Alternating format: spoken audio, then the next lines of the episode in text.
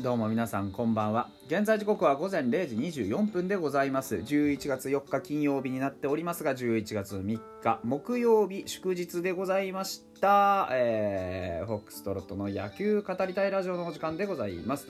皆さん今宵もよろしくお願いいたします。はい。というわけでございましてですね。えー、今日はまあ、祝日だったんですけれども私は、えー、遊びに行ったり仕事をちょっとしたり、えー、カレーを作ったりといろいろ、あのー、楽しませていただきました。でまあファイターズ1軍のコーチの陣容は分かったんですけど2軍のねこういろんなコーチですとかそういったところに、あのまだなかなかメスが入っていなかったんですが今日ですね、3日、えー、2軍のコーチが3人、えー、契約満了で退任しますよという、えー、ニュースリリースが出てきました。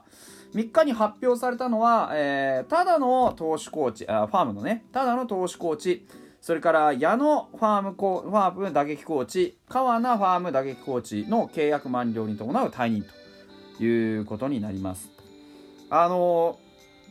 すでに、えー、1軍のね、コーチが2軍に回るよっていう話で、えー、島崎投手コーチ、稲田内野守備走塁コーチ、今田利正、えー、外野守備走塁コーチが2軍に回るよということ自体は発表されてますので、あのー、まあ、この辺の入れ替えはあるもんだろうというのは分かってたんですが、あのー、まあ、矢野コーチもね、えー、ただのコーチも、それから川名コーチも退任という形になりました。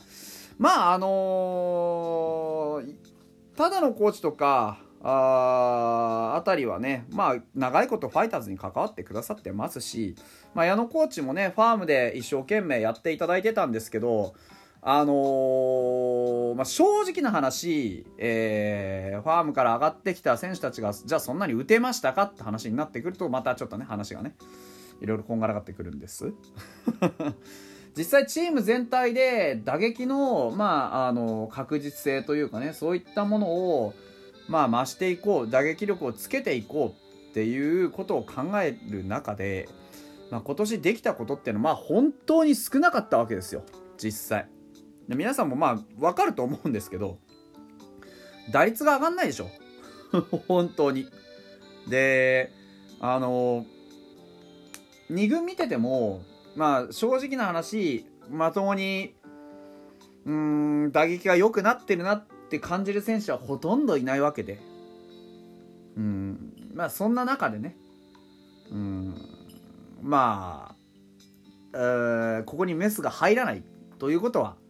まあ、ちょっと考えづらいなというのは本音のところですよね。うんあと、投手コーチに関してもですね、ファームから、まあ、ファームでコンディショニングとかね、そういったところはまうまくいってたかもしれないんですけど、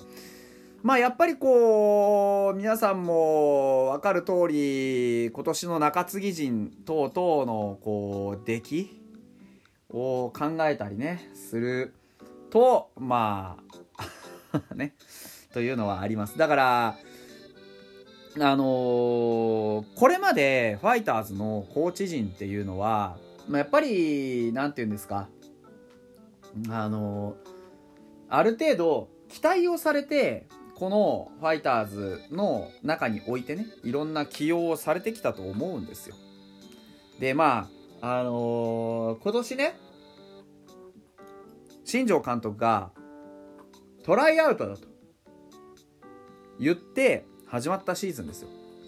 で当然ですけど選手たちだけじゃなくて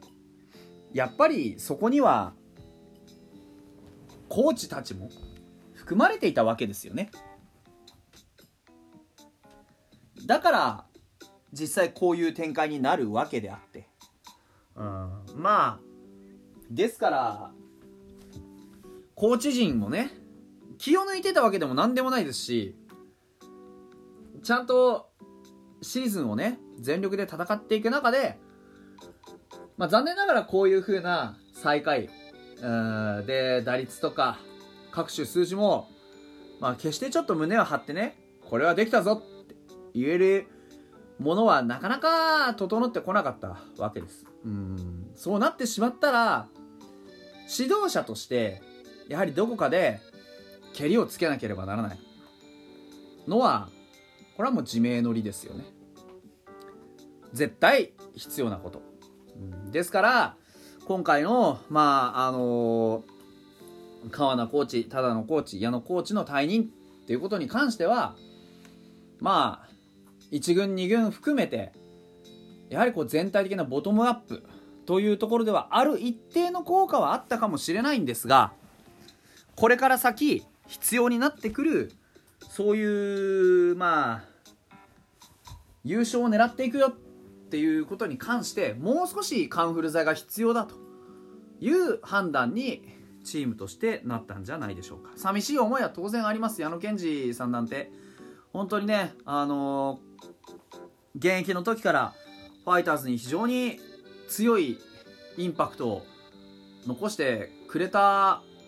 選手でしたしそしてコーチになってからもなんか不思議な存在感のある人でした。そういったものをもっとねあのー、結果につなげることができればまあ一番良かったんでしょうけど。ちょっと残念ながら、えー、そういうわけには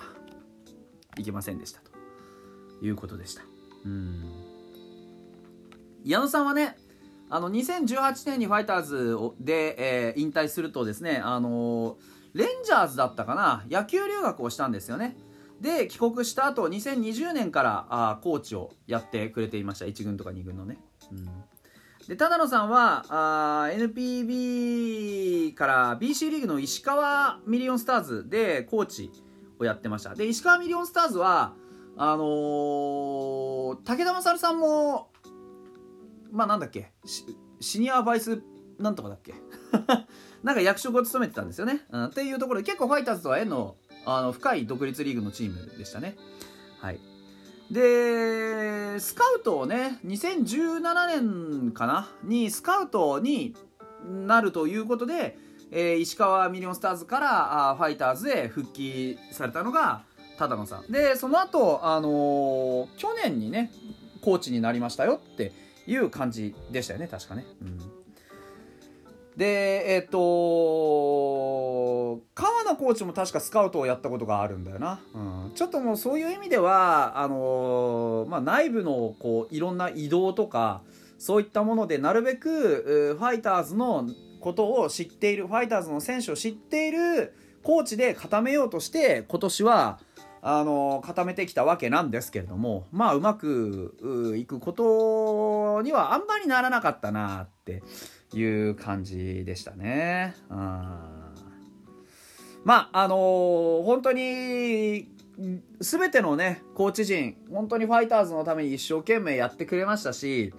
えーと、貢献もしてくれましたから決してこうなんかなんて言うんでしょうねあの去ってしまうのはこれはもうプロ野球結果の世界ですから仕方がないのでね、うん、なんですけどまあ寂しいですけどこういうねあの出会いと別れがあるのもまたオフシーズンのね、えー、まあなんて言うんでしょうね。うん醍醐味っていう言い方をあえてしますけどね、うん、ものですから。そういったものもねあの噛みしめながらいきたいなと思いますよ。うん。ちなみに、あのー、佐藤隆星と山田遥のそれぞれの、あのー、記者会見も行われましたね。山田遥の背番号は49になったということでございました。で、国神でやる、あのー、もう始まったんだっけ？始めるんだっけ？えー、っと、えー、秋季キャンプにも参加をするということでございました。で、秋季キャンプに参加する、えー、っと、キャンプメンバーが発表されております。えっ、と、えー、っと、ちょっと待ってくださいね。えー、これはね、清宮とか、あのー、その、エゴシとか、この辺も入ってましたね。えー、投手は、えー、吉田康生、河野流星、福田優、黒柳、鈴木、斎藤幸也、石川直也、長谷川、北山、えー、根本、北浦、田中、あ松本良大というところまで入っておりました。キャッチャーは古川民也梅林内野手は、えー、上川端清宮野村石井有園坂口山田あ細川というところ外野手は江越と磯端と万波だけなんですよね、うん、まああのー、いろんなとこ守れる選手もいますし、主に若手を中心にここに起用してきたような印象がありますね。で、ベテランの選手の名前がほとんど入ってないんで、まあそういうことだと思います。ベテランはおそらくは、えー、ある程度こう自分のね、えー、キャンプの過ごしやすいやり方っていうので過ごしていいよということになっているんでしょう。その代わり、えー、お前ら体作ってこないとどうなってるか分かるんだろうなっていうそういう話でございますわね。はい。まあこの中で特筆すべきはまあどうでしょうね。長谷川君とかあとは、あのー、北浦君、松本、田中エイトあたりが、あの、ちゃんと入ってきてる分、ここは、まあ、来季に向けてね、しっかりステップアップしてくださいよっていうことだと思いますし、あと、キャッチャーがね、見物ですよね。ここの、あのー、古川、タミヤ、梅林、タミヤ、岩は、おそらく滑り込んだ形かなと思いますしね。うん。まあ、内野手、外野手は見ての通りって感じでしょう。えー、アリゾノ坂口ちょっと注目したいですよね。細川も見たいね。なかなかこうあのー、今年出た中では割といいね、え、スイングしてたりいい体つきしてたりするんでね、うん。あのー、しっかりとやっていってね。来年1年間バテない体作りをしてほしいなというふうに思っております。ね最下位のチームに休んでる暇はないということでしっかり若手はね鍛え上げて来季に臨んでほしいなと思います。それではまた明日です。